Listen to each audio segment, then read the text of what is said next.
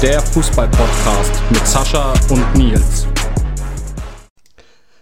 Servus und Hallo zu einer weiteren Ausgabe der Football KO Podcasts auf meinsportpodcast.de. Ich bin's mal wieder, der Sascha, der nach gefühlt acht Wochen ähm, Sommerpause auch mal wieder eine Folge aufnehmen darf. Heute ohne Nils, der trotz Unipause das Arbeitsleben kennenlernen will.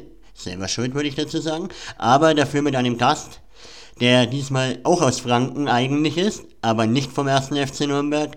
Und wer weiß, wer den Podcast schon länger verfolgt, wir sind Clubfans, deswegen wird die Folge, glaube ich, ein wenig mit Herzschmerz verbunden sein, wenn wir bestimmte Spiele ansprechen. Aber ich freue mich trotzdem auf diesen Gast, aber er stellt sich am besten selber mal vor. Hi Edgar. Schönen guten Tag alle zusammen. Edgar Pripp hier. Ich freue mich auch dabei zu sein, allerdings auch ja mit ja mit mit gemischten Gefühlen, sage ich mal. Nein, also alles gut. Ähm, äh, wir Franken, glaube ich, sollten trotzdem irgendwo zusammenhalten und ich freue mich trotzdem dabei zu sein. Ja, perfekt, perfekt. Normalerweise besprechen wir ja immer das Aktuelle, wie die Vorbereitung für euch Fußballer läuft. Aber wie wir ja schon im Vorgespräch gesprochen haben, bist du ja aktuell vereinslos. Und ich weiß ja von unseren Instagram-Nachrichten, dass du aktuell auf Mallorca bist und Urlaub machst.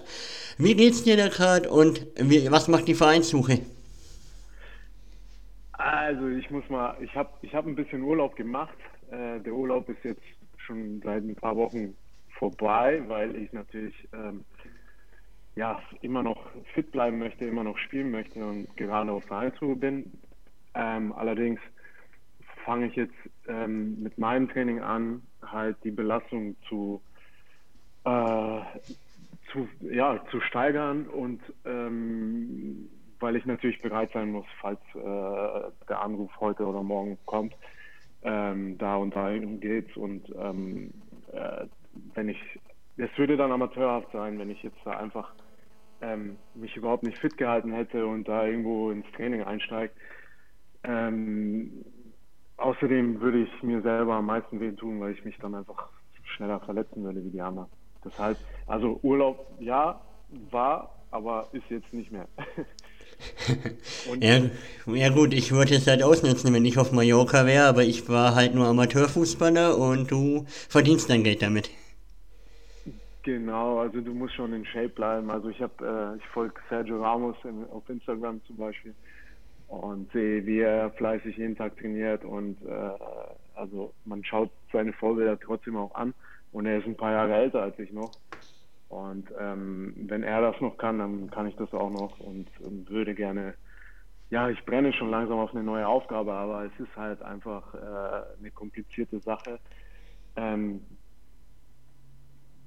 im Fußball allgemein, also es sind ja, stecken ja in einem Transfer unheimliche Details, die man so als, als Fan überhaupt nicht so richtig mitkriegt. Und ähm, da muss ich halt jetzt auch geduldig sein. Und das bin ich und bin noch hoch motiviert und habe hab richtig Lust noch auf ein cooles Projekt. Von daher, ähm, ich mache weiter. Ich gebe, ja, ihr kennt mich, ihr kennt mich auch. Und äh, ich werde ich werde auf keinen Fall irgendwie den Kopf in den Sand stecken, sondern ähm, das wird, ich, ich werde weiter marschieren. Ja, dann können wir dir als Franken nur die Daumen drücken, dass es eben klappt, weil ich meine, du bist jetzt schon, was heißt in einem fortgeschrittenen Alter, das ist eigentlich dumm gesagt, aber für einen Fußballer in einem etwas älteren Alter und das heute eigentlich, könntest du trotzdem noch zwei, drei Jahre auf Profi-Niveau spielen, ob es jetzt in Deutschland ist, zweite, dritte Liga oder eben, wie du schon sagst, ein Abenteuer. Aber aktuell sind ja sehr viele auf dem Weg nach Saudi-Arabien, wäre das nichts für dich?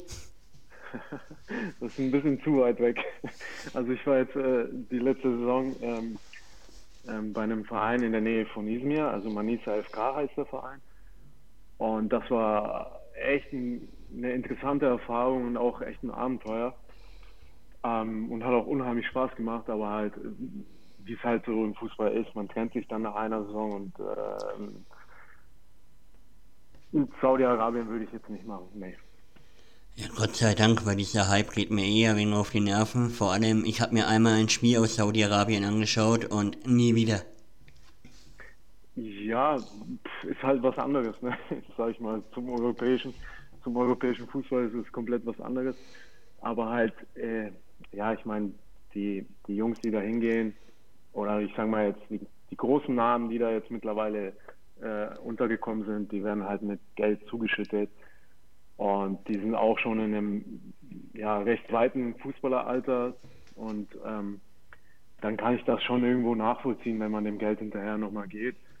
Äh, gab ja die äh, zig Beispiele in den letzten zehn Jahren, die das gemacht haben. Am Anfang war es Amerika, jetzt ist Saudi-Arabien, dann war es zwischendurch die Türkei. Man kann es irgendwo nachvollziehen. Lukas Podolski, bestes Beispiel, ist auch in die Türkei gegangen. Ähm, aber ähm, ja, das ist für mich persönlich leider nichts. Ja, perfekt. Aber USA oder so könntest du dir schon vorstellen als Abenteuer, weil da sind ja auch ein paar Deutsche drüben. Ja, natürlich kann ich mir das vorstellen. Ähm, wie gesagt, so ein Transfer, egal in welches Land, egal ob in Deutschland oder äh, in Europa, äh, Amerika, Richtung Asien, äh, gestaltet sich dann immer, ist es hochkompliziert. Also man, wenn man jetzt, ich habe ja ein paar Jahre jetzt mitgemacht und ähm, kenne sehr viel von der anderen Seite, vom Managementbereich weil einfach ein paar gute, ich habe gute Freunde, die da arbeiten und ähm, man kriegt immer mehr mit und ähm, deshalb aus Erfahrung gesprochen weiß ich, dass man sehr viel Geduld mitbringen muss. Ähm, wie gesagt, natürlich äh, Amerika ist auf jeden Fall interessant. Also es ist ein cooles Land. Würde gerne jeder gerne von uns mal sehen und äh, jeder kleine Junge würde da gerne auch mal Fußball spielen. Mittlerweile. Auf, auf jeden Fall. Auch mittlerweile ist auch der amerikanische Fußball, wenn man jetzt nicht so auf Sport Digital oder das Zone anschaut, echt interessant, vor allem mit den ganzen bekannten Namen aus Europa, sage ich mal. Ja, richtig. Ein Freund von mir, ähm, mit dem habe ich in Düsseldorf zusammengespielt, den kennt man auch, der war in Ingolstadt vorher, der ähm, Alfredo Morales. Und ähm, ja, wir haben ab und zu noch ein bisschen WhatsApp-Kontakt und so. Und ähm, der sagt auch, also was für Talente mittlerweile in Amerika entdeckt werden, ähm, glaubt man eigentlich nicht, wenn man wenn man es nicht erlebt. Und äh, der amerikanische Fußball, der entwickelt sich sehr, sehr gut. Ähm, Lionel Messi, bestes Beispiel, ist jetzt kurz, kurz mal dahin, nochmal noch mal was anderes zu sehen oder auch näher an Argentinien zu sein. Also sehr, sehr, das wird noch sehr interessant. Ich glaube nicht, dass Saudi-Arabien äh, das auf Dauer äh, schaffen wird, was ähm, wir in Europa fußballtechnisch und, vor, und Amerika ist jetzt auch im Kommen, was wir für ein Niveau mittlerweile haben. Das glaube ich nicht. Ja, auf jeden Fall. Allgemein, das europäische Niveau wird ja auch immer höher. Die Jungs werden immer jünger und immer krasser, sage ich mal. Und es war vor Richtig. 10, 15 Jahren eigentlich nicht zu denken. Richtig, also allein was in England mittlerweile los ist, das, äh, da fehlen mir die Worte. Also was dafür, da wird ja mit Geld geworfen, wie als ob es Spielzeug ist. Und ähm, aber äh, der Satz stimmt schon. Äh, Geld regiert irgendwo auch die Welt. Ähm, und die reichen Vereine tun sich dann, die, die haben es dann einfacher. In der Champions League, man sieht es an Man City, klar, mit Pep Guardiola haben sie fünf Jahre oder wie lange der da ist, haben sie Zeit gebraucht, aber jetzt äh, habe ich, boah, also wenn ich jetzt gegen Manchester City spielen müsste, das war wie, wie Bayern vor fünf Jahren, ähm, als sie alles zerlegt haben, europäisch und äh, das ist schon eine krasse Entwicklung da drüben, auf jeden Fall. Auf jeden Fall und die Premier League macht sowieso immer Spaß oder auch die Championship. Also ich verfolge beide Ligen extrem gerne ja, und die machen ja. mega Spaß. Da ist Feuer drin, da ist Power drin mittlerweile. Da ist aber auch, der englische Fußball hat sich auch komplett verändert, muss man ja auch sagen. Also vom Kick and Rush ist da überhaupt nichts mehr zu sehen, sondern ähm, es ist jetzt viel, ja, es ist auch die, wenn man die englische Nationalmannschaft anschaut, äh, ähm, da ist ein richtiger Plan dahinter, ne? Spielaufbau. Natürlich waren die jetzt so nicht, nicht so erfolgreich, sagen wir mal, die letzten zehn Jahre. Aber das wird auf jeden Fall auch noch explodieren in der englischen Nationalmannschaft. Und ich muss jetzt echt dazu sagen, wir, wir Deutschen ähm, haben uns irgendwo verkalkuliert, würde ich jetzt sagen, äh, leicht gesprochen. Aber auch in der Talentarbeit haben wir uns zu sehr ausgeruht. Und das merkt man einfach an der Nationalmannschaft. Und Also kritisieren ist immer einfach, aber ähm, man muss schauen, dass man äh, den Faden nicht verliert und ähm, immer, also sich auch ähm, weiterentwickelt und, und versucht immer besser zu sein als andere Nationalitäten. Aber das ist natürlich immer ein Prozess, der über Jahre hinweg geht und kompliziert ist natürlich. Auf jeden Fall, aber ich hatte vor ein paar Monaten mal eine Aufnahme mit Petrovic aus Buchbach und da hatten wir auch das Thema Deutschland und Nationalmannschaft. Das Problem ist bei uns halt, jeder, der anders ist, wird in der Akademie heutzutage nicht mehr genommen, der muss ja alles gestriegelt sein und sowas wie Ibrahimovic oder so wäre in Deutschland zum Beispiel nie zum Profi geworden.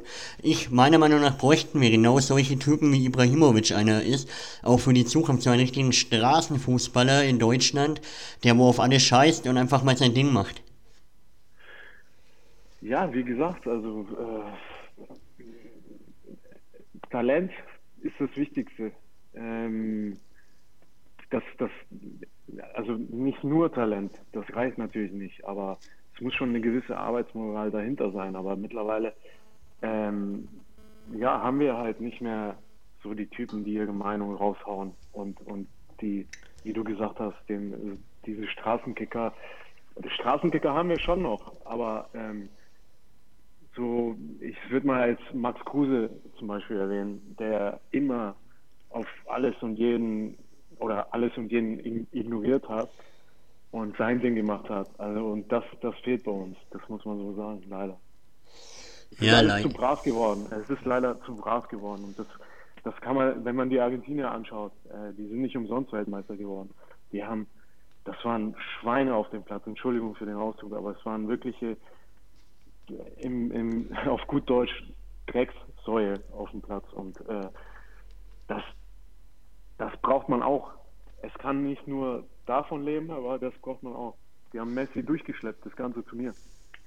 Und die Jahre vorher hatten die halt nicht diese Charaktere, ähm, die Messi durchschleppen konnten, die für Messi der, äh, jetzt der Name, aber die für Messi Bodyguards sind. Äh, da gab es ja immer den einen Spieler, ich weiß gar nicht, wie der heißt, der immer geguckt hat, ob einer auf Messi losgeht. Ach ja, ich, ich weiß schon, wie du meinst, ja. Aber mir, das, das fällt mir gerade nicht ein. ich äh, glaube, wir sind in einem Alter, da kann man schon mal leicht vergessen, aber ich habe auch schon die drei davor. Ja, na, vergessen habe ich nicht, aber mir fällt er gerade nicht ein, weil man einfach ja, zu viel, zu viel. Fußball ist einfach zu viel. Also man kann nicht alles auf dem Schirm haben. Das ist schon okay. Ja. Ja gut, jetzt sind wir ziemlich gut abgeschweift eigentlich. Und aber du hast es ja. mehrfach schon erwähnt, Türkei ähm, mit Podolski, dann Türkei allgemein, dass die Europäer dahin gegangen sind. Jetzt kommen wir zu dir, weil aktuell haben wir ja schon abgehakt mit, du bist im ähm, Eigentraining und auf Suche. Aber letzte Saison hast du dein erstes Auslandsjahr gemacht. Und zwar in der zweiten türkischen Liga. Wie war da das für dich? Wieso bist du eigentlich von Düsseldorf, weil da warst du ja eigentlich jahrelang dabei, in der zweiten Liga in Deutschland auf einmal die Entscheidung getroffen, okay, ich will jetzt mal was anderes machen, in die Türkei, zweite Liga. Wie kam erstmal die Entscheidung und wie war das Leben für dich dort? Also genau das ähm, war das Thema. Ich wollte halt nochmal was Cooles. Ähm, ich, auch, äh, ich wollte einfach mal was, was anderes machen. Also ich habe wie lange habe ich in Deutschland gespielt? Mit, mit 19 äh, Profi ähm, und mit 33, also 14, 14 Saisons habe ich in Deutschland mitgemacht. Und äh, ich wollte schon immer mal irgendwie ins Ausland gehen. Also natürlich wollte ich in der Liga spielen. Ich wollte mit Kräuter unbedingt aufsteigen. Ähm, es hat sich so alles nach und nach halt ergeben. Mit Hannover 96 wollte ich eigentlich europäisch spielen, also Euroleague erreichen. Das habe ich leider nicht geschafft. Ähm, dann kam Fortuna Düsseldorf beispielsweise, da, mit denen wollte ich wieder aufsteigen. So war die klare Zielaussage von, von uns allen in der Mannschaft. Und so ist es halt im Fußball, wenn du, wenn du nicht so erfolgreich am Ende bist, äh, trennen sich dann irgendwann die Wege. Und äh, ja, nach Düsseldorf war halt eben dann die Idee, mal was Exotisches in Anführungszeichen zu machen. Äh, einfach mal den Fußball woanders kennenzulernen, den mal selber zu erleben. Es war jetzt auch keiner, jeder sagt Türkei, ja, ist Urlaub, aber es war trotzdem sehr professionell dort. Ähm, natürlich ein bisschen, ja, der Unterschied zu Europa oder zu Deutschland vor allem war einfach, dass, dass die Menschen da äh, sehr, sehr emotional sind und sehr, ja, ungeduldig. Und ähm, ähm, das merkt man auch äh, im, im, Art, wie sie Fußball spielen da drüben. Natürlich in der, in der ersten, also der ersten türkischen Liga war ich nicht. In der Super League ist es auch nochmal was anderes wahrscheinlich, aber ähm, es war auf jeden Fall eine Erfahrung wert und äh, ähm, jeder, der mich fragt, ähm, ob er da hingehen sollte, äh, dem kann ich das wirklich empfehlen, weil es einfach mal was, was ganz anderes ist und ähm, eine Erfahrung wert ist auf jeden Fall. Also es war keine verschwendete Zeit. Ähm, wir haben in Izmir gelebt, äh, ich und meine Frau. Und äh, Izmir ist auch eine mega Stadt, die kann man, also wenn man mal vier, fünf Tage Zeit hat und schon sehr viel bereist hat, auch getrost mal nach Izmir schauen. Ähm, ist auch auf jeden Fall sehr interessant und lohnenswert. Und ähm, es kam einfach, ja, es, die Gier, oder was heißt die Gier, äh, das Bedürfnis war bei mir einfach nochmal durch Fußballspielen was anderes kennenzulernen. Und äh, es war nochmal so mein vorletztes Ziel, jetzt ist mein letztes Ziel, nochmal ein cooles Projekt äh, zu finden, ähm, wo ich ähm, helfen kann, dass, dass der Verein auch in die richtige Spur kommt äh, und ähm, oder ja den Erfolg kriegt, den, den man sich wünscht und ähm, danach bin ich gerade auf der Suche und ähm, freue mich schon drauf. Also äh, das Karriereende ähm, akzeptiere ich noch nicht und ähm, ja möchte sehr sehr gerne noch weiterspielen. Ja, perfekt. Ähm, dann hast du ja schon einiges erzählt äh, aus deiner Zeit aus der Türkei. Aber jetzt mal zu den Nice, zu, ähm, zu den Spielerstatistiken. Du hast 25 Einsätze in der zweiten Liga gehabt, drei Tore, 1433 Minuten eine rote Karte und sonst hast du ab und ein paar Spiele verletzungsbedingt ähm, verpasst. Aber wie war denn das Niveau für dich in der zweiten türkischen Liga? Weil ich kenne halt nur die Super League aus dem Fernsehen oder europäisch halt. Aber wie war das Niveau der zweiten Liga? Weil da hört man ja eigentlich gar nichts, weil bis ich den Verein mal gefunden habe in den verschiedenen Apps hat es gedauert. Ja, das kann ich mir vorstellen. Also ähm, das, das Niveau war, ich sag mal, die ersten fünf oberen Mannschaften äh, würde ich jetzt in dem Bereich, äh, also von letzter Saison spreche ich, also drei sind ja aufgestiegen in die Super League, die haben das auch absolut verdient gehabt. Ähm, und die ersten fünf oberen Mannschaften oder sechs äh, würde ich in dem Bereich zwischen zweiter und dritter Liga Deutschland einordnen. Es war schon sehr ordentlich, was sie da drauf hatten. Ähm, äh, habe ich es jetzt falsch gesagt, also in dem Bereich äh, zwischen dritter Liga und zweiter Liga, ne? also eher Abstiegskandidat zweite Liga und Aufstiegskandidat dritte Liga, so, so würde ich den Bereich jetzt beschreiben, ehrlich gesagt. Und ähm, trotzdem hast du da teilweise Kicker gehabt, die unfassbar waren, also was die am Ball konnten, teilweise da konnte ich mir auch noch immer noch äh, eine Scheibe abschneiden. Ähm, also auch viele Deutsch-Türken habe ich kennengelernt beispielsweise. Ähm, oder auch äh, Leute oder also Spieler, die in Frankreich gespielt haben, auch äh, teilweise auch aus der ersten Liga kamen oder ähm, was habe ich, was haben wir noch? Da müsst ihr jetzt nachdenken, aber es war auf jeden Fall interessant und gar nicht vom Niveau, sage ich mal, vernünftig, also äh, echt ordentlich. Das war jetzt nicht so, äh, also dass man sagt, man fährt jetzt aufs Land gegen einen äh, Sechsligisten. Äh, als, sag ich mal, als Zweitligist in Deutschland fährt man jetzt nach Zürndorf und äh, na, also Kräuter Fürth oder 1. FCN müssen nach Zürndorf fahren und gegen den TSV Zürndorf mal kicken. Ähm, so war das natürlich nicht. Ja klar, auf jeden Fall. Und du hast ja auch ein, zwei Deutsche im Kader gehabt, also war auch die Anpassung dann ziemlich relativ einfach, oder? Mit Janik Stark. Ja, beispielsweise Janik hatte ich dabei. Ähm, dann hatte ich noch äh, Nisa Metin dabei, der hat ähm, für Borussia Dortmund ein paar Profispiele absolviert. Das war jetzt, äh, der war unser Kapitän letzte Saison. Das war auch cool, das war ein Deutsch-Türke und ähm, der ist mittlerweile seit zehn Jahren dort drüben. Ja, und mit Janik ist der Kontakt halt immer noch über einen Zimmerpartner, ähm, Trainingslager Zimmerpartner und äh, ähm, ja, hat man einen gewissen, einen gewissen Zusammenhalt entwickelt, vor allem halt auch als Ausländer in einem anderen Land. Ähm, und daran mussten wir uns beide gewöhnen. Also vorher war es ja, äh, man konnte mit jedem quatschen, mit jedem und äh, es gab halt auch Jungs, die haben kein Englisch gekonnt, also nur Türkisch gesprochen. Das war dann halt irgendwo ein bisschen schwieriger. Ich mir gewünscht, dass sie das, das mehr, ein bisschen mehr Englisch reden.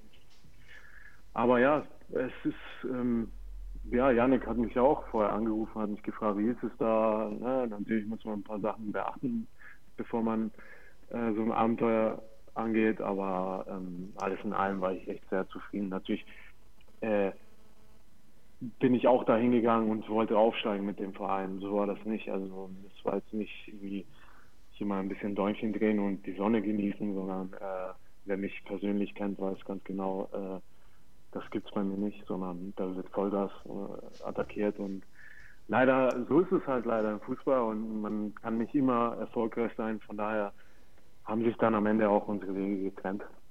Und so war das. Ja klar, also war dann auch die Zielsetzung vom Verein Aufstieg oder eher war das deine Zielsetzung und der Verein hatte andere Ziele, aber oder war, wart ihr da auf einer Wellenlänge und beide wolltet aufsteigen?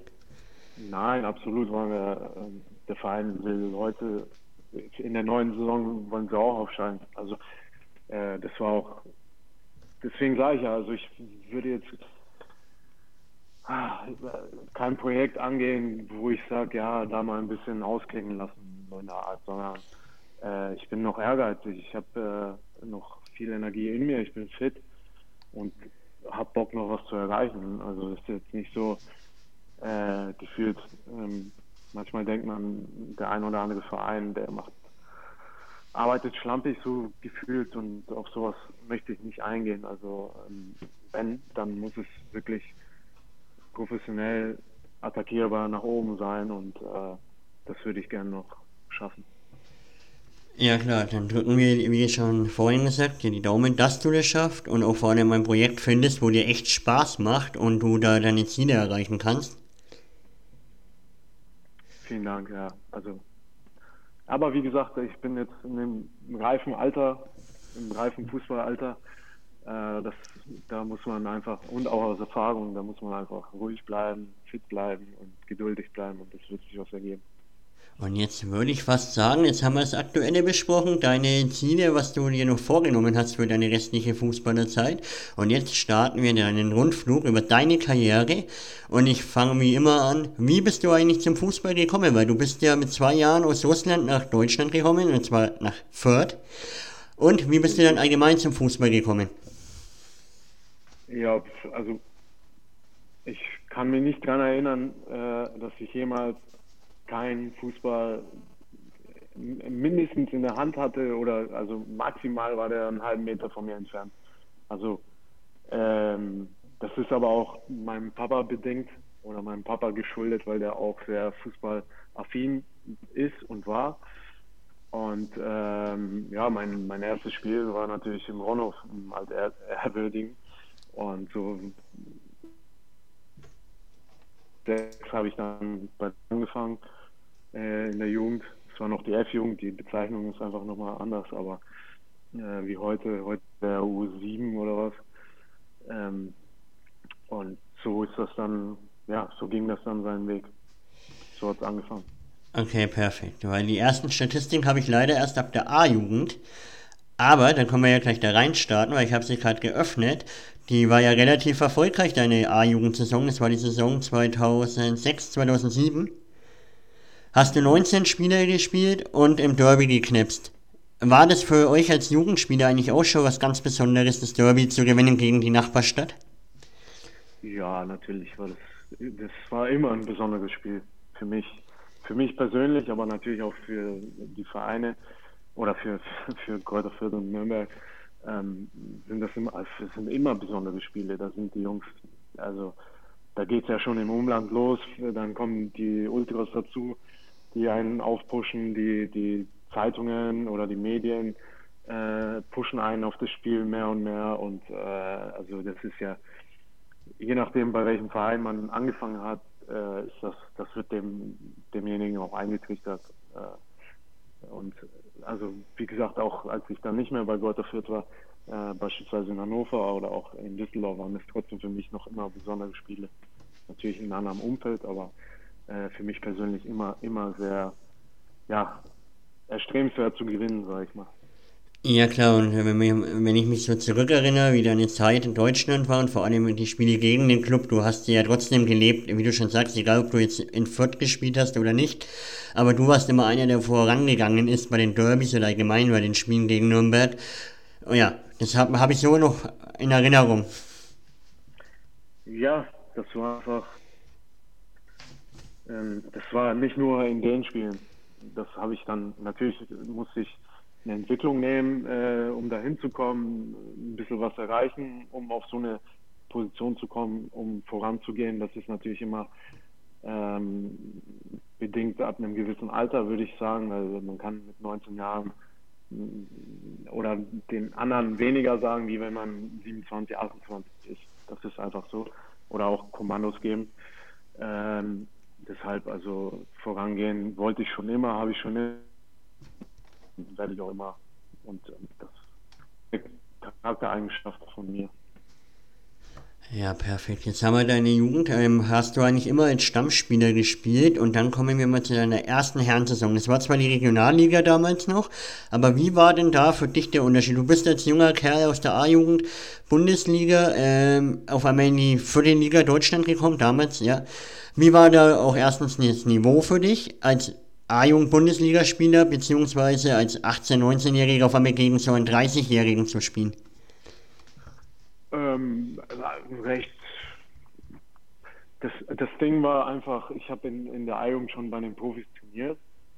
Da habe ich natürlich eine gewisse Eingewöhnungszeit gebraucht. So als äh, junger Bursche muss man auch sagen, fehlen dir ja noch viele Sachen, die die anderen halt mit den Jahren und mit der Erfahrung ja dazu gekriegt haben. Und deshalb war der, der Schritt von, von Jugendfußball in den Herrenbereich für mich nicht ganz so ja, gravierend, sage ich mal. Für den einen oder anderen wäre das schon eine andere Ausnummer gewesen. Also ich habe einfach den Unterschied gemerkt. Dieses Profitraining, was ich das Jahr vorher gekriegt habe, hat mir unheimlich geholfen, dann in der, in der Amateur passen und zu marschieren. Also das war schon sehr, sehr gut gemacht von, von der Vereinsführung damals. Okay, du, man sieht seine Statistiken, du hast ja 32 Einsätze in der Regionalliga gehabt, dazu warst du eigentlich gesetzt mit einem jungen Alter. Und wie du schon sagst, wenn man da als A-Jugendlicher regelmäßig bei den Herren mit trainieren darf, ist es natürlich ähm, nur zum eigenen Vorteil. Genau, also ich sag mal, der Schritt aus der A-Jugend in den Profifußball, das ist schon, der ist schon gewaltig. Das muss, das muss man da müsste der, der Zwischenschritt zwischen A-Jugend und, und Profis, äh, also die, die Regionalliga-Mannschaften, äh, werden ja teilweise jetzt auch langsam abgeschafft und so weiter. Das, das kann ich nicht nachvollziehen, weil äh, man dadurch viel mehr Talente verliert, weil die Jungs einfach noch nicht reif genug sind für, für einen Herrenfußball. Zum Teil. Natürlich hat man dann mega Talente, die das locker schaffen, aber zum Teil verliert man zu viele Talente, finde ich, heutzutage. Ja, klar, auf jeden Fall, wenn man so schaut, auch in Nürnberg oder bei euch in Fürth damals, ihr habt, wir haben alle, beide Vereine so geile Talente, aber die kriegen dann wahrscheinlich im Profibereich keine Chance, gehen dann woanders hin und explodieren dann komplett.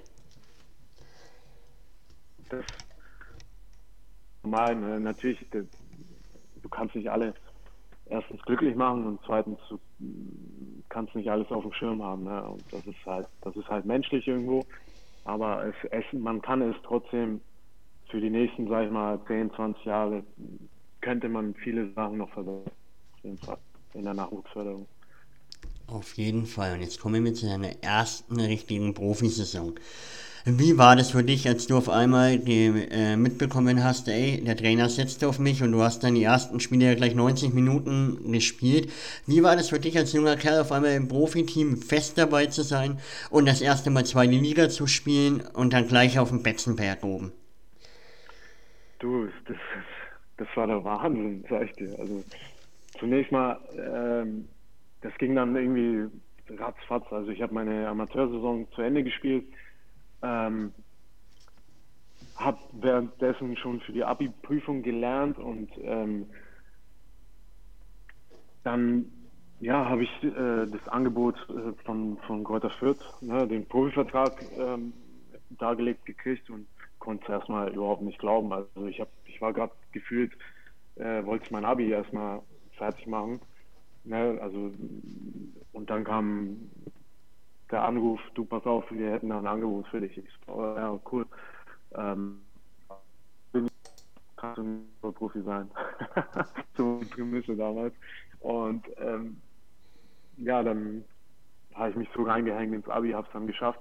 Und das ging dann ratzfatz. Also äh, gefühlt am Freitag war die Abi-Feier und äh, am Samstag war das erste Training bei den Profis. Also ich konnte gar nicht äh, Abitur feiern.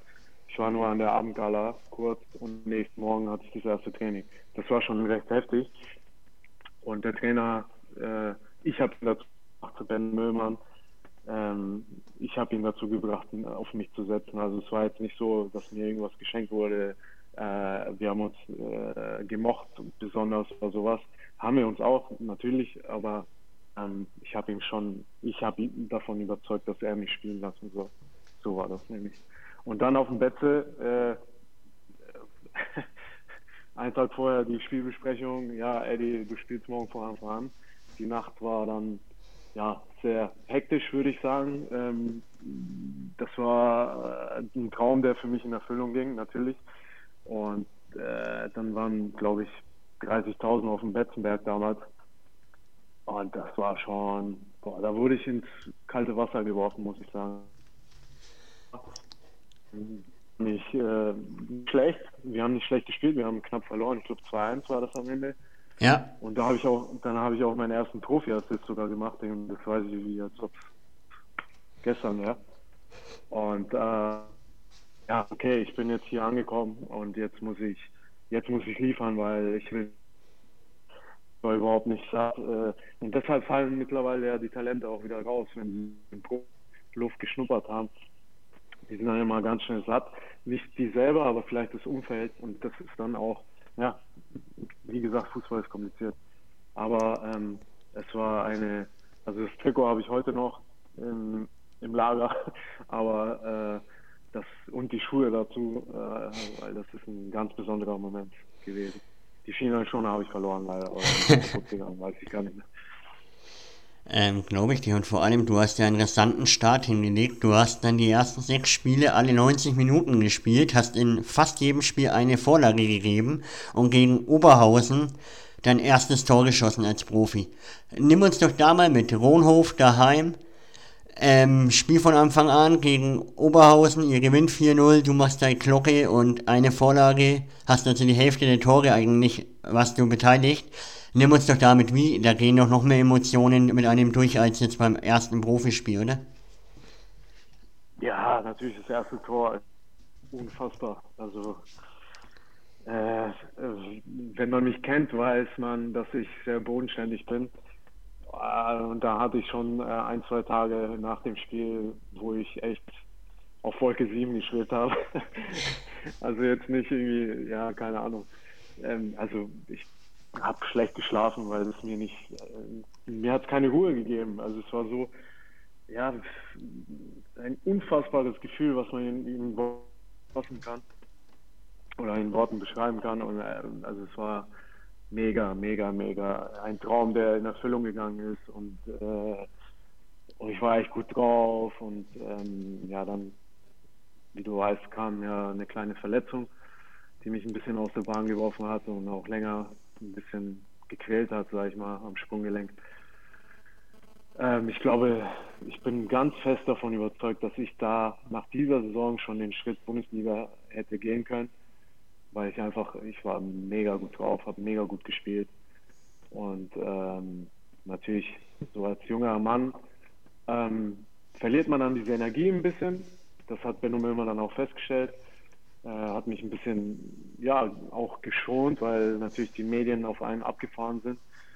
Und ähm, das war schon recht äh, schlau von ihm.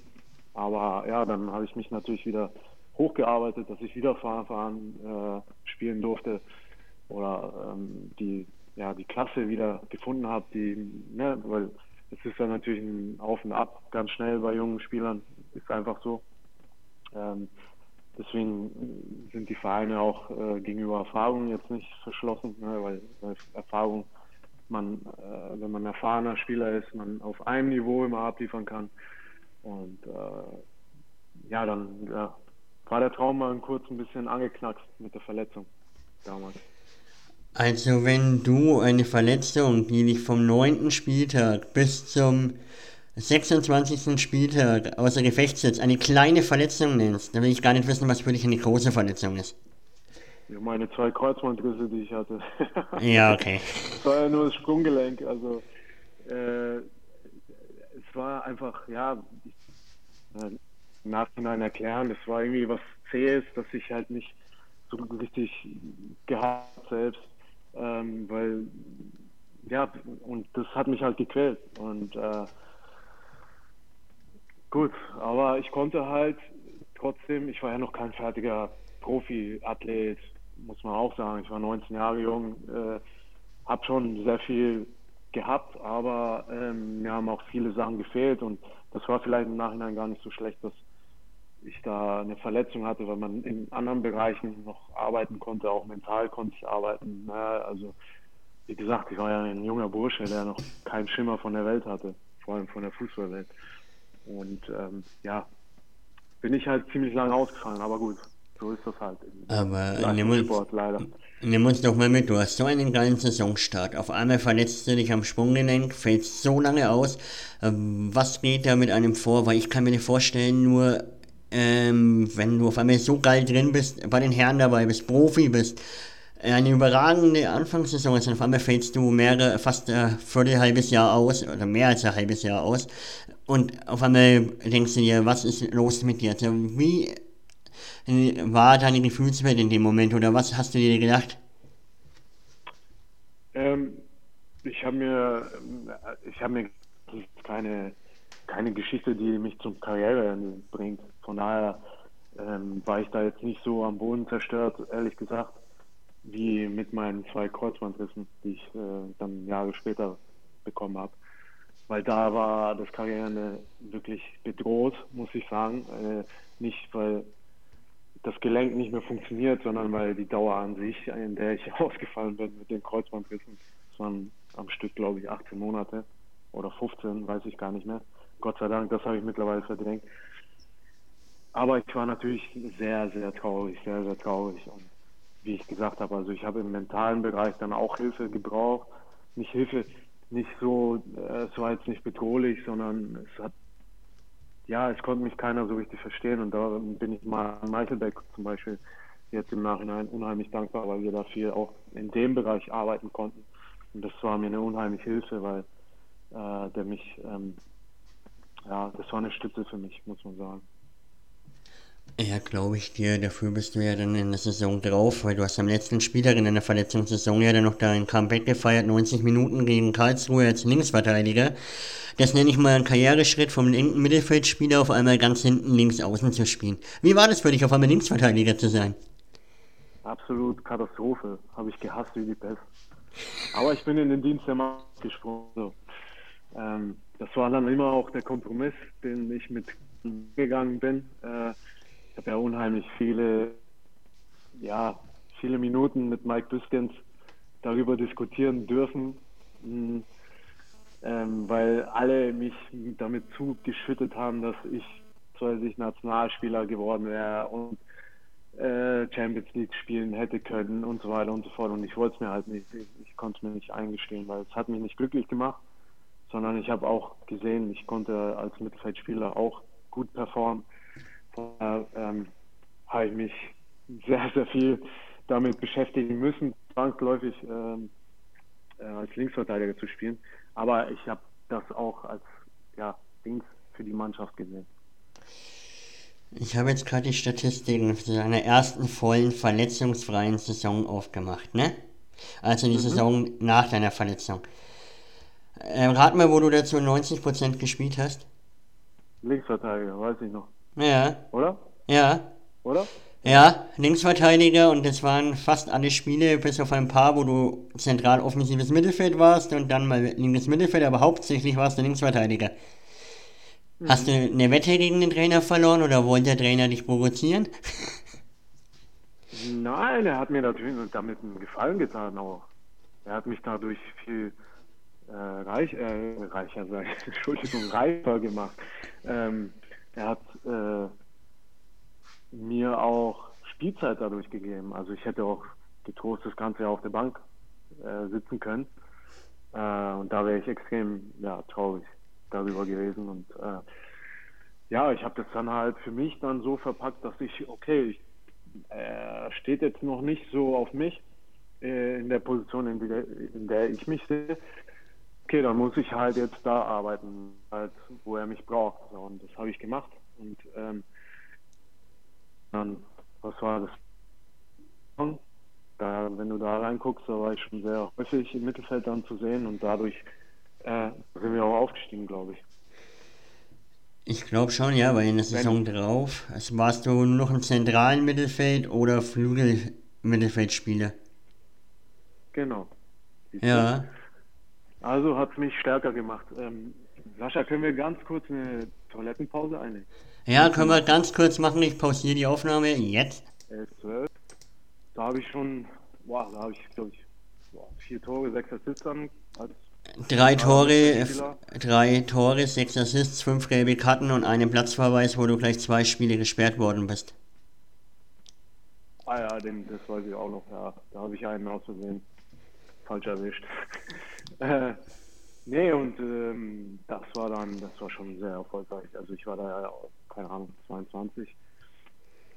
Ähm, und das muss einer auch erstmal schaffen in dem Alter. Also da kenne ich nicht viele, sag ich dir. Ja, ja, klar, auf jeden Fall. Zu, zur damaligen Zeit auf jeden Fall nicht. Aber in dieser Saison seid ihr nicht nur aufgestiegen, sondern auch im Pokal ist es extrem weit gegangen. Deswegen habe ich mir jetzt die ganzen Saisons den Pokal gespart, um auf diese Saison zu achten. Da seid ihr ins Halbfinale gekommen. Mhm. Ihr habt im Achtelfinale im geilsten Stadion Frankens gespielt, meiner Meinung nach. Du hast 64 Minuten gespielt und hast dann das entscheidende Tor auch noch gemacht, zum Weiterkommen und uns rauszuhauen. Wie war das für dich? DFB-Pokal, Achtelfinale, Abendspiel, Stadion krabbelt voll. Heimkurve pfeift euch durchgehend aus und du schießt es 1 zu 0. Also, also das, das Christkind ist auch noch äh, durchs Stadion marschiert, das, das, das, weiß ich noch. Du, die Geschichte fängt ja drei Tage vorher an. Das war das letzte Hinrundenspiel ähm, in Nürnberg. Das Pokalspiel. Drei Tage vorher haben wir, äh, oder eine Woche vorher haben wir in, in Frankfurt gespielt. Da gibt es auch noch eine legendäre Geschichte zu mir. Ähm, da habe ich äh, aus drei Metern auf den Pfosten, den Pfosten getroffen, allein, allein stehend vor leerem Tor. Ähm, das war ein Gefühlschaos in der Woche. Äh, dann stand das Nürnberg-Spiel an. Also ich war auch bei TV Total kurzzeitig zu sehen. Äh, jetzt in dem Moment war es ein Schock, muss ich sagen. Jetzt im Nachhinein äh, ist das so eine lustige Geschichte die kann ja, das, das, solche Geschichten erfindet nur der Fußball. Auf jeden Fall, ähm, ja, in der Woche war ich auch noch mit Grippe krank im Bett gelegen, drei Tage vor dem Derby. Und äh, dann kam das Derby und äh, Mike Biskins hat mir meinen Fehler verziehen, recht schnell. Ähm, und hat mich wieder in der, in der Startelf aufgestellt. Und äh, das war natürlich ein sehr hitziges Derby, weil es einfach, äh, ich weiß gar nicht, wie lange her war, dass ein Derby gespielt wurde zwischen Nürnberg und Fürth. Und ähm, das Chris da rumgerannt und äh, wir haben uns aufgewärmt. Äh, unheimlich, äh, man hat die Energie gespürt, muss man sagen, im Frankenstadion damals. Äh, man hat die Energie gespürt, die, die Nürnberger Äh, alle haben sonst was vor, vor dem Spiel äh, in, in der Trainingswoche äh, veranstaltet an den, an den Trainingsplätzen der, der Profimannschaften. Habe ich alles mitgekriegt. Äh, viele Artikel gab es, äh, viele Interviews, viele, selbst die ARD in der Zusammenfassung äh, äh, hat die Energie gespürt und äh, ich, ich weiß jetzt nicht, wie lang es her war, dass ein Derby gespielt wurde zwischen den beiden Mannschaften. Keine Ahnung, müsste ich nochmal nachschauen, aber es war sehr lang. Und äh, dass ich da als Siegtorschütze am Ende vom Platz gehe. Ilkay Gündogan hat da gespielt übrigens, der jetzt kürzlich die Champions League gewonnen hat. Also ähm, ja, unfassbar, die Geschichte, unfassbar. Und dann am Ende die in der Aufstiegssaison, also am Ende der Aufstieg noch. Also was ich in diesem Jahr erlebt haben durfte, war nicht zu glauben. Also ich habe alles, alles vom Fußball kennenlernen dürfen, alles. Von der der größte Depp der Nation bis hin der Held des Frankenlandes. und dann auch, äh, also ja, äh, Kräuter Fürth war ja zu dem Zeitpunkt noch nie in der Bundesliga. Klar, ein etablierter Zweitligist, ganz klar, und auch, aber da haben wir schon einen Grundstein gelegt für den Verein, die Mannschaft damals, und also auch das Trainerteam und alle, die dazugehört haben, die Geschäftsstelle und äh, damit begeistern konnten. Also es war nicht zu glauben. Nicht zu glauben. Ja, Dafür bin ich sehr dankbar für solche Momente. Glaube ich dir, ihr habt es auch dann noch, noch bis ins Halbfinale geschafft und seid in, in der Verlängerung auch nur 1-0 gegen Dortmund raus, äh, ausgeschieden, also es war auch verdammt knapp. Boah, Stehen ja, und, und hm? Nee, warte mal, wer hat denn das Tor gemacht? Ich glaube Gündogan ah, nee, mit dem Rücken. Entschuldigung, Ilkay war, ja, Gündogan war schon bei Dortmund. Stimmt, der war da gar nicht mehr bei, beim Derby dabei. Stimmt. Nee, ähm, aber ja, er hat das 1-0 in der 120. gemacht. Genau, und das war also unfassbar. Sie waren schon alle auf Elfmeterschießen, weil keiner von beiden Mannschaften konnte den anderen besiegen so richtig. Und dann kam ein Moment, wo man, ja, das war Pech, würde ich es würde beschreiben im Nachhinein also wir haben uns dann auf dem Feld angeschaut und konnten das nicht glauben, weil es war der letzte Schritt vor Berlin. Also das wäre nochmal eine Hausnummer gewesen, wenn ich da nochmal aufgedribbelt wäre. ja. Genau. Wie da hätte äh, ja traurig hinterhergeschaut, glaube ich, in dem Jahr. Glaube ja, darauf, da will ich gar nicht drüber reden. Das Jahr darauf Bundesliga dann. Okay, ihr seid wieder klanglos abgestiegen, das wissen wir mittlerweile. Aber wie war das für dich? Du hast jetzt jahrelang zwar die Liga für deinen, sag ich mal, Heimatclub gespielt. Auf einmal kommen Namen wie der FC Bayern München. Damals Schalke war ja noch stark. Leverkusen. Und Frankfurt und wie sie alle heißen. Derby in der Bundesliga.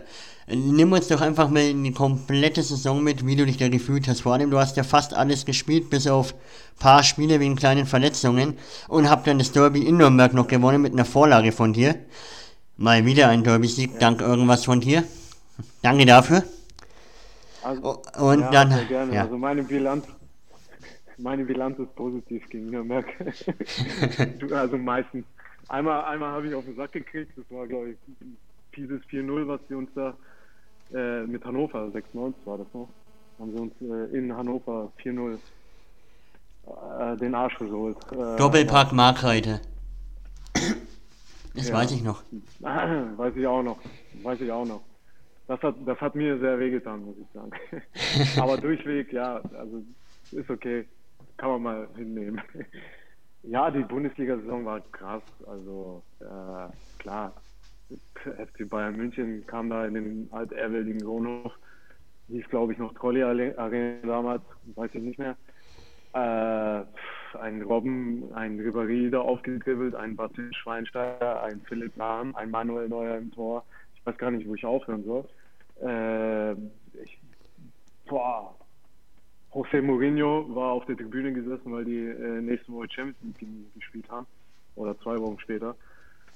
Sehr interessantes Jahr, sehr, sehr interessantes Jahr. Und äh, das war mein Ziel, da wollte ich hin. Ähm, konnte es dann leider nicht verhindern, dass wir dann wieder runtergegangen sind. Aber da sieht man einfach, dass es ja finanziell zu den Bundesligisten ein, ein großes Stück war, äh, was, was man nicht schließen kann so schnell als, als Verein aus der zweiten Liga. Das ist halt leider so. Freiburg hat sehr, sehr lang, sehr beeindruckend geschafft mittlerweile. Es war auf gutem Niveau geschafft und Augsburg hat es auch auf einem guten Niveau geschafft mittlerweile. Aber das braucht immer mal wieder einen Aufstieg, immer mal wieder äh, ändern. Ähm, ja, ich könnte nicht aufhören zu reden über Fußball. Also das, das war ein Weltklasse-Jahr. Äh, äh, Robert Lewandowski bei äh, Borussia Dortmund mit Jürgen Klopp als Trainer sind, äh, glaube ich, Meister geworden am Ende. Weiß ich nicht mehr, weiß ich nicht mehr, wer Meister wurde. Aber es war, ähm, ja, das waren meine Idole und gegen die durfte ich spielen. Und das war ein großes Ziel, was ich. Ja, und dann bist du. Ähm, ja, jetzt kommen wir nämlich zu deinem Wechsel. Du lässt deinen Heimatverein, hast nach dem Abstieg gesagt, okay, du willst was anderes, du willst Bundesliga spielen und bist dann wahrscheinlich schweren Herzens, hast du Kräuter Fürth verlassen und bist zu Hannover 96 in die Bundesliga, also zum Bundesligisten Hannover gewechselt.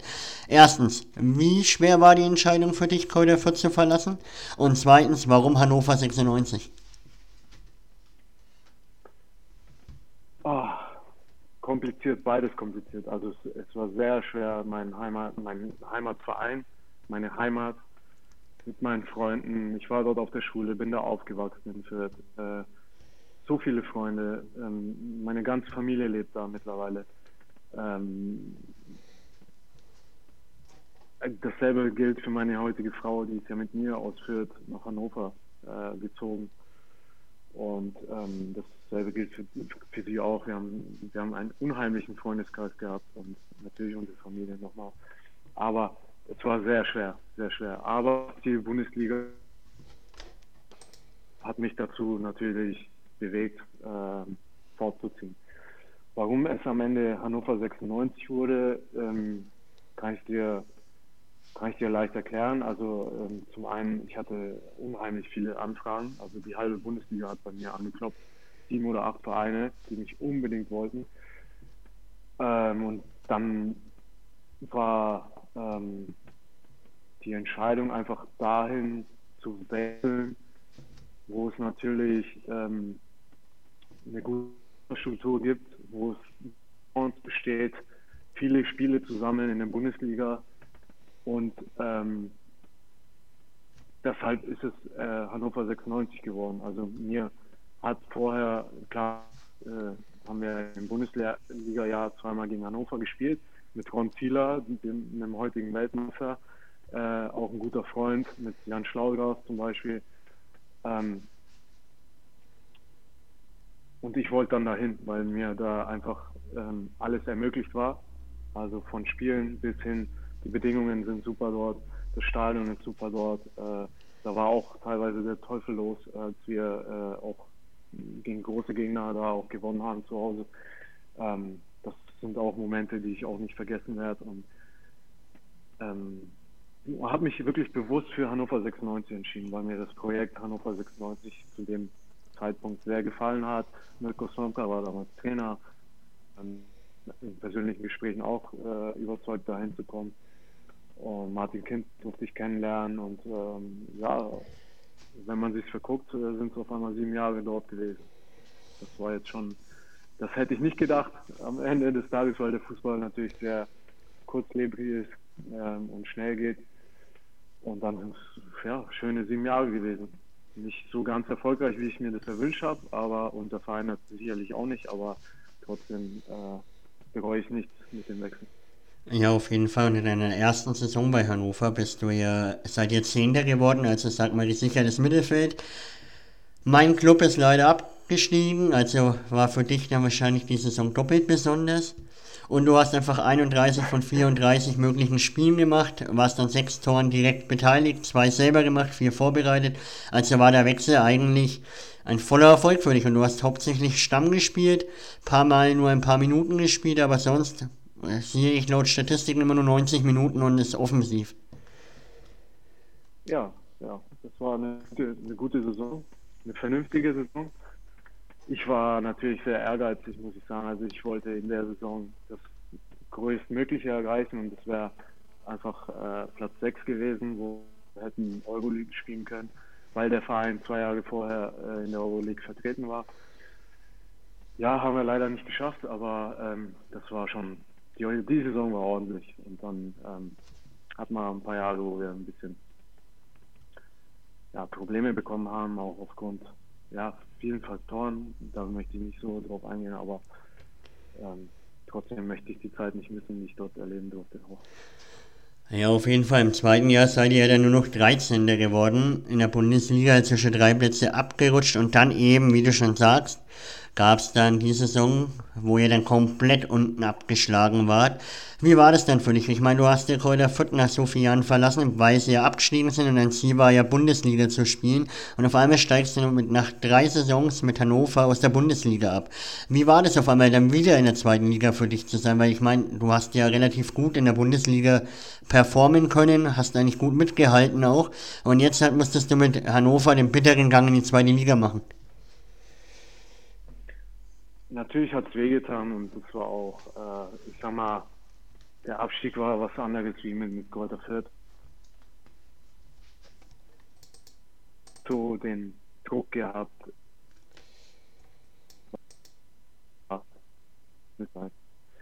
Mit Hannover war das natürlich äh, in der Saison, äh, das war eine komplizierte Saison, ähm, weil das Umfeld unzufrieden wurde, die Vereinsführung wurde sehr, sehr unzufrieden. Und ähm, der Abstieg hat dann natürlich sehr geschmerzt und auch, ähm, ja, man wurde öffentlich zerlegt. Das war halt auch normal, weil äh, ich meine, wenn man Fußballfan ist, leidet man mit seiner Mannschaft und wenn man alle zwei Wochen zu den Auswärtsspielen bekommt, dann kostet es unheimlich Geld, ist sehr frustrierend teilweise, was die Mannschaft abgegeben hat.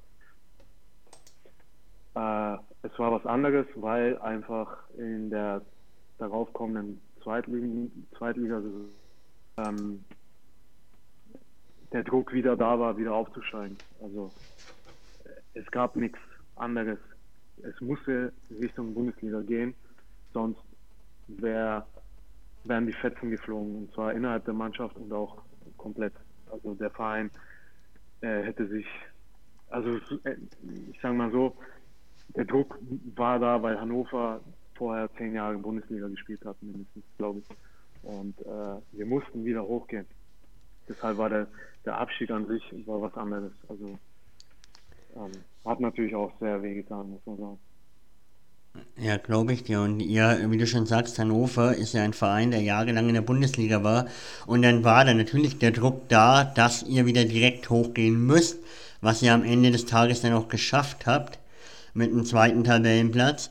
Aber wie waren denn die Spiele dann zweite Liga in Nürnberg zu spielen? Habt ihr 2-0 verloren. In Fürth, also in deiner Heimat zu spielen, habt ihr 4-1 verloren. Hast du aber ein Tor geschossen als Linksverteidiger? Ja. Wie war das nochmal ja. daheim gegen Fürth zu knipsen?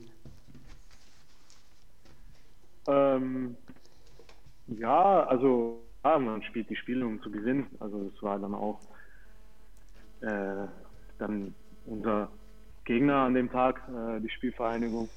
Die haben uns zerlegt natürlich. Wir haben nichts.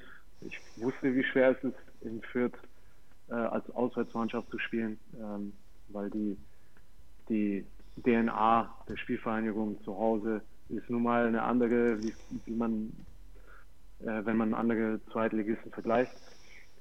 Ähm, hat dann, ja, es stand aber 4-0, also das Tor hat jetzt nicht viel ausgelöst bei mir. Also klar, ich habe ein Tor geschossen, habe mich drüber gefreut, aber äh, im Stillen, ne, über meinem ähm, Aufwuchsverein oder meinem Ausbildungsverein und ähm, war aber toll, äh, sehr viele Menschen wiederzusehen nach, nach zwei Jahren, ähm, die ich da kennengelernt habe. Freunde waren im Stadion, Familie. Also, ähm, Vereinsführung kannte mich noch, teilweise die halbe Geschäftsstelle hat da noch gearbeitet. Also es war sehr eine tolle Erfahrung. Ähm, in Nürnberg hat es mir nicht so geschmeckt, die Niederlage muss ich sagen. Aber ähm, ja, wie gesagt, man steckt nicht drin. man steckt manchmal nicht drin. Ja, klar. Ähm, jetzt kommen wir eben zu der Saison, was du vorhin schon angeteasert hast mit dem Kreuzbandriss, weil da habe ich überhaupt keine Statistiken in einer Saison, weil du ja ewig lang ausgefallen bist. Die ersten Statistiken, was ich dann wieder habe, sind erst in der Saison 18, 19 und zwar die letzten vier Spieltage in der Bundesliga. Aber die Zeit mit dem Kreuzbandriss. Ja. Ähm, wie hart war die eigentlich für dich? Äh, ganz hart und du hast ja echt lange gefehlt. Hast du dann auch den Gedanken gehabt, hast du glaube ich vorhin schon angeteasert, mit der Karriere aufzuhören, also mit dem Fußballspielen? Oder wie bist du dann damit umgegangen, beziehungsweise was für Gedanken hattest du, ob du vielleicht irgendwas anders machen sollst jetzt, weil du eben so lange ausgefallen bist? Also nach dem ersten, ersten Kreuzbandriss ähm, habe ich mir, ja, war ich natürlich am Boden zerstört und äh, äh, habe meine, meine Zeit gebraucht, um mich wieder äh, ja, Richtung Fußball, das Interesse an Fußball war weg. Ähm, ich habe ein paar Wochen gebraucht, muss ich sagen. Also es hat sehr, sehr weh getan, weil es natürlich fast die größte Verletzung ist, die man haben kann im, im Fußball oder auch im Leistungssport. Ähm, habe meine Zeit gebraucht, habe mich wieder berappelt. Keinen, also keinen Gedanken an irgendwie äh, Karriereende oder sowas verschwendet. Und ja, als ob der eine Kreuzbandriss mich schon gereicht hat. Also da habe ich, glaube zehn Tage Mannschaft wieder trainiert. War kurz vor, ja, nach sechs Monaten. Äh, das nicht doch alle verarschen. Also irgendwer oder irgendwas äh, will nicht, dass ich Fußball spiele. Irgendwie so. Natürlich kam so ein ja, mit dem Scheiß, weil man investieren sehen. Ähm, wer mal eine größere Verletzung hatte, weiß, wovon, wovon ich rede. Also es war ein, ja, ein Jahr oder 18 Monate zu vergessen. Aber dieses äh, Bild vom Comeback in meinem Kopf, das konnte ich niemals, das habe ich nie aufgegeben. Ähm, und habe ja alles nochmal investiert, um, um da wieder hinzukommen. Und ähm, ja, es braucht halt einfach seine Zeit. So eine Verletzung, der Körper braucht seine Zeit, äh, der Kopf braucht seine Zeit. Und so musste ich mir die Zeit nehmen und da habe ich mir auch, äh, das war kurz zuvor, aber da habe ich dann auch äh, das Klavierspielen für mich entdeckt und äh, äh, praktiziere ich bis heute noch. Da habe ich viel Spaß und hat mich auch oder auch nicht äh, gebracht, sondern eher in eine Trance versetzt. Das hat nun geholfen, aber natürlich Familie und Freunde haben mir auch sehr, sehr geholfen durch diese schwere Zeit, weil ja, was ich vorher alles erleben durfte, konnte ich gerade für eine sehr lange Fußballerzeit, also für, für Fußballer rede ich mal, ähm, nicht erleben. Und ich hatte einfach mein eigenes Schicksal nicht so richtig selbst in der Hand, weil ähm, wir sind dann in der na, äh, in der Saison meines sind wir mit Hannover 96 wieder abgestiegen. Und das hat mich schon sehr, sehr ja, genervt, dass ich da nicht helfen durfte, erstens und auch mein eigenes Schicksal, weil ähm, ich wollte in der Bundesliga bleiben und ja, ähm, ja, das war halt einfach traurig, wirklich. Also ich konnte meinem Beruf nicht nachgehen. Ich äh, habe einen anderen Rhythmus dann gehabt. Es war viel Aufbautraining in der Zeit, also Reha und äh, war hat nicht so viel Spaß gemacht. Äh, ähm, habe auch Abstand gebraucht von, vom Fußball, also habe ein bisschen weniger geguckt oder fast gar nicht mehr eine Zeit lang. Und dann irgendwann kam der Klick, dann ging es auch Richtung Platz langsam, Richtung Comeback und dann kam die Motivation wieder hoch und ich wollte einfach allen zeigen, du, ich kann hier nichts zerstören. Ich stehe immer auf und äh, ja, da muss ich auch Hannover 96 äh, nochmal ein riesen Dankeschön wissen die, habe ich denen schon zehnmal gesagt wahrscheinlich, äh, auch nochmal ein riesen Dankeschön ausrichten, weil äh, die haben mir ohne mit der Wimper zu zucken meinen Vertrag verlängert, der ausgelaufen wäre. Und äh, das ist schon ein Vertrauensbeweis. Aber die haben natürlich meine Entwicklung auch gesehen, äh, dass ich ähm, ja nicht aufgegeben habe und auch körperlich nicht mehr so weit weg war. Von daher ähm, nochmal ein riesen Dankeschön. in Richtung Hannover 96, weil das ist auch nicht selbstverständlich, das weiß ich unheimlich zu schätzen. Ja, perfekt. Und dann kommen wir eben zu der Saison, ähm, 2000, in der Abstiegssaison, also wieder zweite Liga. Ähm, da warst du endlich wieder auch so 100% fit und hast auch 26 Spiele schon wieder gemacht und 5 Tore. Ich glaube, das war deine torreichste Saison, wenn ich mich nicht ganz täusche. Ähm, ja.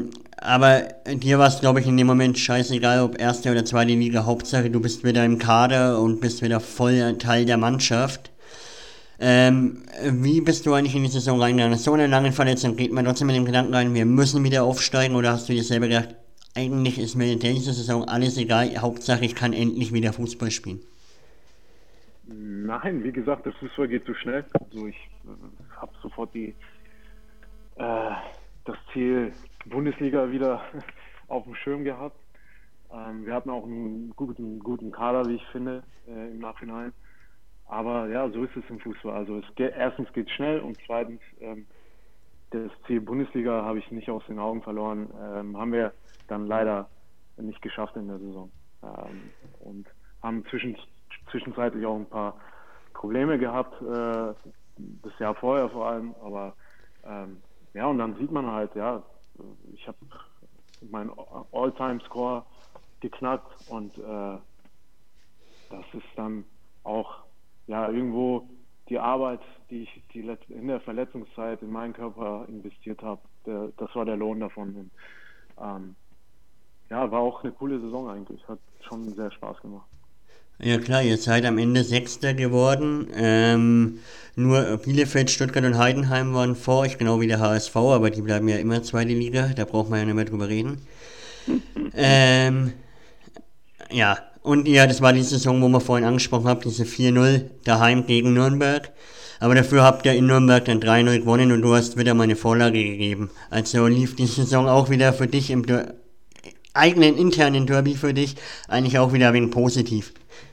Ja, also ähm, es war es war eine coole Saison. Also gar nicht mit dem der maximale Erfolg ist halt immer auch ausschlaggebend auch für für Vereine und für große Vereine vor allem. Und die Prämisse war einfach, ja, wir wollen aufsteigen und das, das haben wir leider am Ende dann nicht hingekriegt, weil wir halt in der Saison zu viele kleine Probleme hatten äh, als Mannschaft. Aber ja, da habe ich auch halt wieder coole Sachen erleben dürfen. Wie gesagt, also die, die 4-0-Niederlage hat mich unheimlich genervt, aber habe es halt dann auch wieder wettmachen können. So in einem Jahr ist schon cool. Also wenn ich zweimal gegen Nürnberg verloren hätte, mir das sehr, sehr weh getan. Glaube ich, glaube ich. Jetzt kommen wir aber zu deinem Abschied, zum Abschied von Hannover. Warum hast du dich jetzt entschieden, nach so vielen coolen Jahren, wie du ja selber sagst, und dem Vertrauen des Vereins mit, nach dem Kreuzbandriss ähm, den Verein nochmal zu wechseln. Ich meine, okay, ich verstehe, du wolltest wahrscheinlich mal wieder was Neues sehen, aber Düsseldorf war ja auch zweite Liga in der Saison dann. Ähm, wieso hast du dich denn entschieden, Hannover zu verlassen und in Richtung einem Ligakonkurrenten, wo eigentlich auch um den Aufstieg so eine Art mitspielt? Ja, also ein Grund ist einfach, äh, dass ein Verein wie Hannover 96 unter ständigem Aufstiegsdruck steht. Und zwar auch zu Recht. Ich finde auch äh, wie der FCN und die Spielvereinigung, die gehören, äh, alle drei Vereine gehören für mich in die Bundesliga. Und ähm, die Vereinsführung hat dann halt eben entschieden, einen kleinen Umbruch äh, anzufangen, bei dem ich halt ja, äh, nicht mehr dabei sein soll. So. Und ähm, das fand ich, ja, das ist halt im Leistungssport so. Ähm, irgendwann sagen die Vereine, gut, wir müssen das Spielematerial ein wenig verändern, um wieder ja, äh, eine neue Energie zu kriegen. Frischen Wind nennt man das auch. Und ähm, so sind wir dann auseinandergegangen. Also es war alles äh, sauber kommuniziert und auch ähm, ja sehr sehr freundschaftliche Gespräche waren das am Ende. Ähm, und ähm, ja, das ist halt so im Fußball, da, damit, das weiß man, äh, wenn man Profifußball spielt und damit bin ich dann auch umgegangen oder musste damit umgehen. Und ähm, ja, der Wechsel zu Düsseldorf, mh, hm, war eigentlich eine coole Geschichte. Also ich hatte Thomas Kleine, äh, war Co-Trainer dort, ähm, der äh, gemeint hat, ja, es ist eigentlich interessant, wenn du kommen könntest.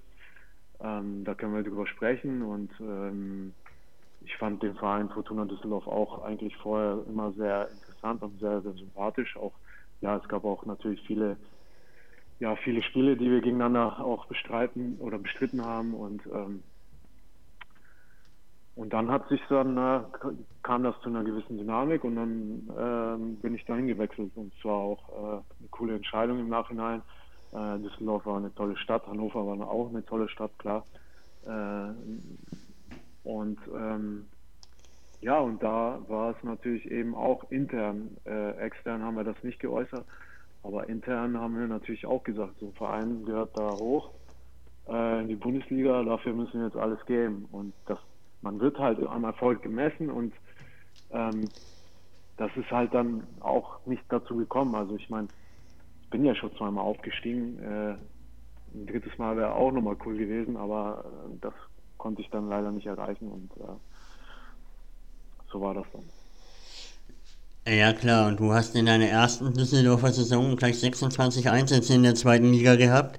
Also war das ja auch wieder ein richtiger Schritt, nur dass du dich am Anfang gleich verletzt hast. An dem ersten sieben Spieltagen, am ersten Spieltag gegen den HSV durftest du gar nicht spielen und danach hatte, bist du erstmal ausgefallen mit Muskelfaserriss und danach lief es ja dann relativ gut, sage ich mal. Die Einsatzminuten wurden zwar immer weniger, im Gegensatz zu den Jahren davor, aber du hast trotzdem deine 26 Spiele gehabt. Also war das trotzdem für dich, glaube ich, auch eine coole Erfahrung, nochmal in einem anderen Verein zweite Liga zu spielen und trotzdem relativ Spielzeit, sage ich mal, zu bekommen, oder? Ja, es war, also es war äh, auch keine schlechte Saison mit Fortuna. Ich weiß gar nicht, wo wir am Ende waren. Ich glaube, Fünfter sind wir geworden oder was? Ähm, war ja, so fünfte. Von den, von den Aufstiegsrängen. Also es war eine coole Saison mit immer mal wieder Problemchen. Und äh, die Verletzung habe ich mir beim Aufwärmen gegen den Hamburger SV auswärts, weiß ich noch, es war sehr bitter, weil ich schon gut drauf war in der Vorbereitung. Ähm, die habe ich mir dann beim Aufwärmen leider ein Faserriss zugezogen und der hat, der war ein bisschen widerspenstig, sage ich mal, der hat ein bisschen länger sich gezogen. Und da war ich leider erstmal raus, aber die Mannschaft hat das trotzdem vernünftig über die Bühne gebracht, sage ich mal, die Spiele ohne mich. Aber ähm, ähm, ja, da waren, das war eigentlich ein cooles Jahr. Also ich durfte, ich habe viele tolle neue Menschen kennenlernen dürfen, die ich, mit denen ich bis heute in Kontakt bin. Äh, und ähm, das war aber auch äh, kurz ähm, die halbe Saison, glaube ich, haben wir noch keine Zuschauer auch gehabt, so wie die Saison davor, da war das Corona-Jahr oder die Corona-Jahre. Das war dann schon recht traurig für mich, aber dann, als die Zuschauer dann zurück ins Stadion gekommen sind, war das echt cool, dort zu spielen auch. Ja, glaube ich dir, vor allem das Corona, ach ja, Corona gab es ja auch noch, das ist schon wieder zu lange her. Corona war zwischendurch noch, ja. ja. Siehst du mal, was man alles erlebt. Ja ja. Jetzt kommen wir schon nach 73 Minuten zu deiner aktuellen letzten Saison, weil das aktuell hatten wir ja schon. Jetzt, ich kann es nicht glauben, aber wir haben endlich mal eine Saison gefunden, wo du beide Spiele gegen Nürnberg verloren hast. Nein, das gibt's nicht. Da habe ich nicht gespielt vor erfahren. Also, Saison 21. Saison 21, 22, dritter Spieltag, Nürnberg-Düsseldorf 2-0, Edgar Bripp 90 Minuten, zentrales Mittelfeld. Rückspiel 0-1 verloren daheim, 77 Minuten gespielt, zentrales Mittelfeld. Das kann doch nicht sein. Nee, das war ich nicht. ah, hat unheimlich viel getan, ja. Sag ich ja, wir haben ein paar Problemchen gehabt in der Saison. da hast du allgemein auch relativ wenig gespielt. Äh, wie war das da ja. für dich? Weil du warst Außer gegen Nürnberg natürlich, der warst du von Anfang an da, dass ich was gegen dich in der Hand habe. Äh, aber ja. sonst warst du oft auf der Bank gesessen, hattest Rotsperren von drei Spielen, weil du den HS, irgendeinen HSV-Spieler umgeräumt hast. Hattest ja. Rückenprobleme, aber das kommt ja im Alter, hört man so. Ja. Deine Gelbsperre, also, ja. also ja. Ja, es war eine schwierige Saison. Also ähm, äh, je, je erfahrener man wird als, als Fußballer, desto mehr äh, Druck lastet auf einem. Wir hatten eine relativ junge Mannschaft auch in dem Jahr, wo viel, viele unerfahren waren, wo vieles sich noch nicht gefunden hat, wo einiges auch nicht zusammengepasst hat.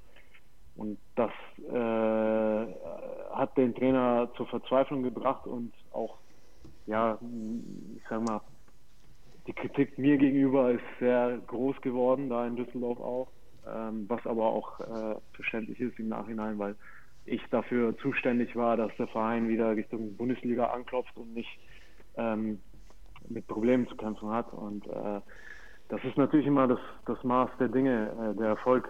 Und ähm, der war in diesem Jahr halt schwierig, schwierig zu kriegen und ähm, die Spiele wurden schwierig zu gewinnen. Hat man ja an den beiden Nürnberg-Spielen gesehen, äh, leider. ähm, ja. Und ja, das war dann auch natürlich äh, das Maß, äh, warum man sich dann beidseitig getrennt hat im Nachhinein. Und das ist natürlich auch, mit dem muss man leben, mit dem Erfolgsdruck. Und ähm, ich konnte auch in dieser Saison leider nicht den Eddie zeigen, der in mir ist. Ähm, auch natürlich mit Problemchen, auch körperlichen Problemchen. Aber ähm, so ist das normal im Leistungssport. Das kann ich nur noch tausendmal mehr sagen. so ist das leider.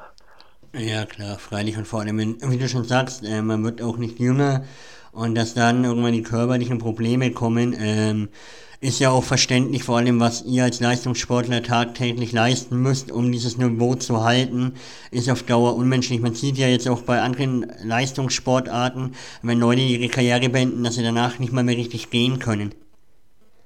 Ja, das habe ich Gott sei Dank noch nicht. Äh, das sehe ich bei mir auch noch nicht. Also ich habe jetzt ähm, die Saison äh, ähm, lebt ja eigentlich von so einer, von so einer für den, für den Spieler von der Vorbereitungszeit. Und ich hatte zwei Vorbereitungen, die ich nicht zu 100 Prozent absolvieren konnte, weil die eine Thematik war Transfer, der hat sich ein bisschen gezogen.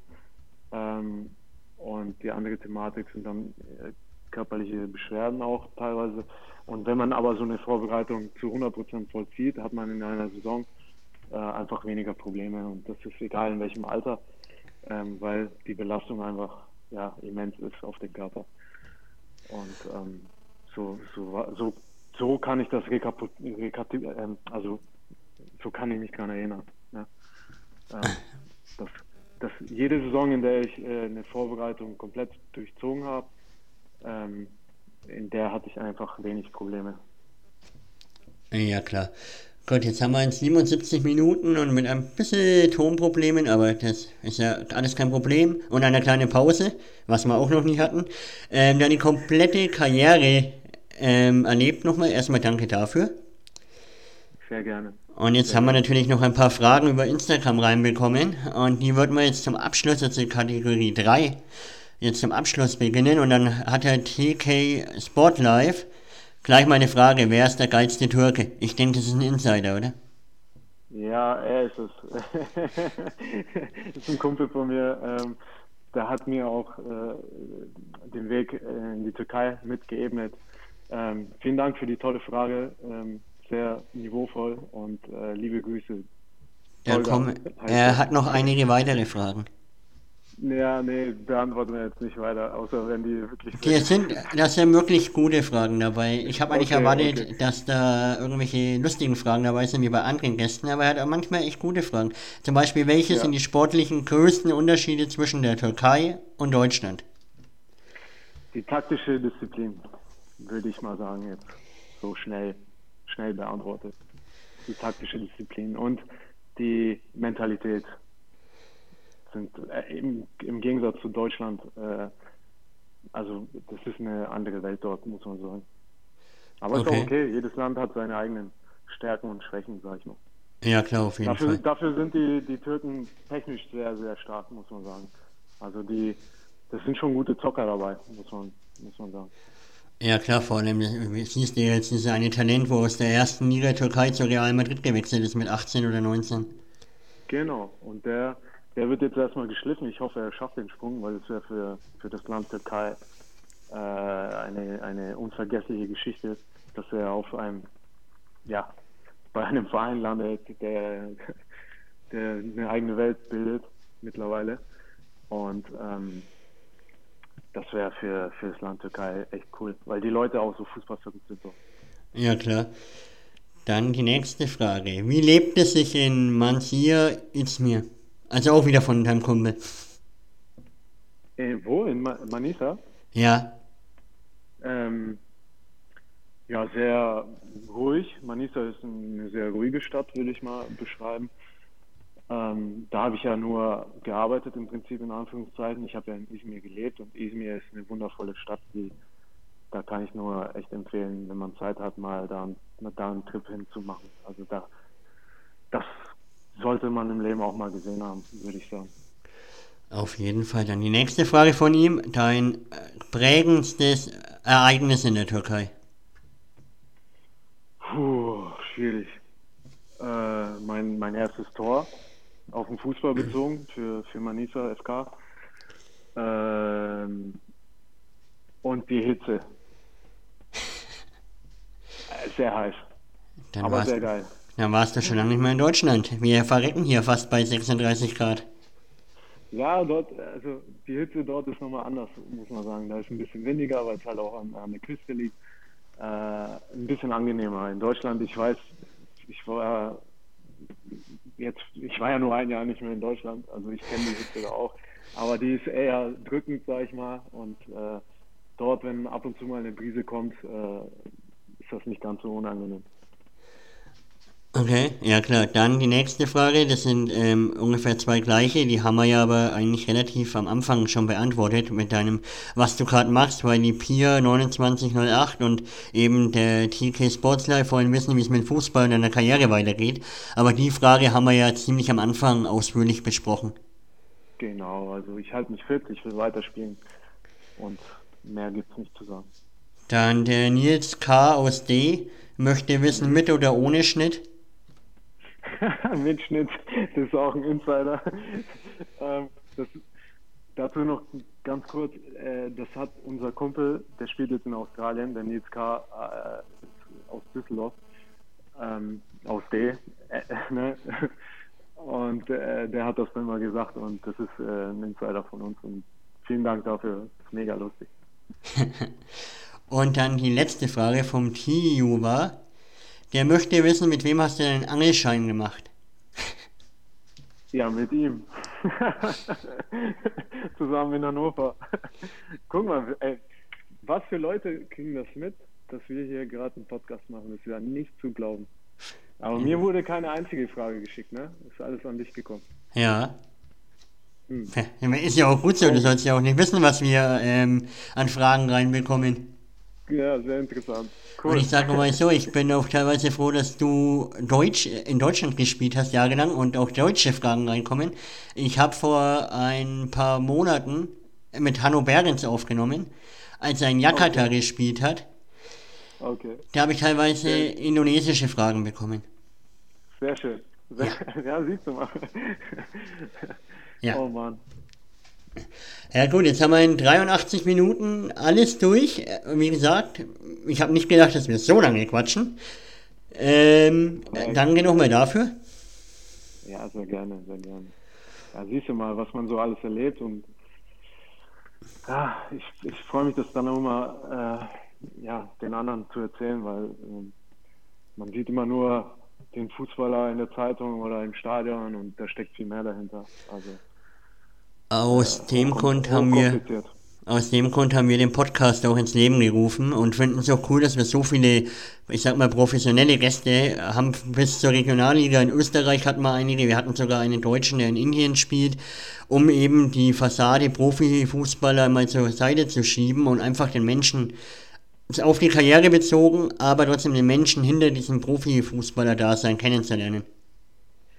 Ja, ähm, macht ihr cool. Also jeden, den ich kenne, dem werde ich sagen, hört mal rein, weil ähm, das ist sehr interessant, wenn man mal jetzt ein bisschen Urlaub macht oder sowas und dann ein bisschen reinhören kann. Ist schon cool. Perfekt. Und wie es natürlich Tradition bei uns ist, können dem Gast die letzten Worte, also dir gehört jetzt die Bühne. Ich bin ganz schlecht in sowas. Also ich wünsche allen Zuhörern ähm, ja, viel Gesundheit. Seit Corona wissen wir das alle zu schätzen, was das bedeuten kann. Und äh, danke an meine Kumpels für die tollen Fragen. Mhm. Da gibt es auch noch einen, einen, kleinen Seitenhieb an den einen oder anderen. Und ähm, ja, vielen Dank für, für deine Zeit auch. Und äh, ähm, ja, macht weiter mit dem Podcast. Kann ich nur empfehlen, da mal reinzuhören und die, ja, die Profispieler mal richtig kennenzulernen.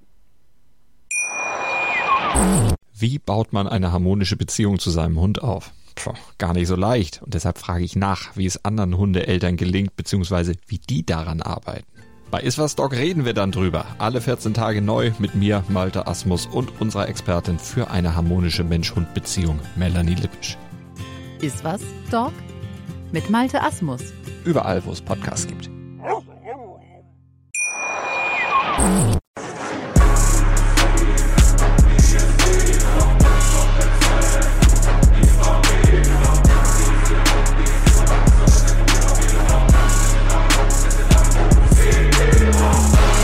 Football KO, der Fußball-Podcast mit Sascha und Nils.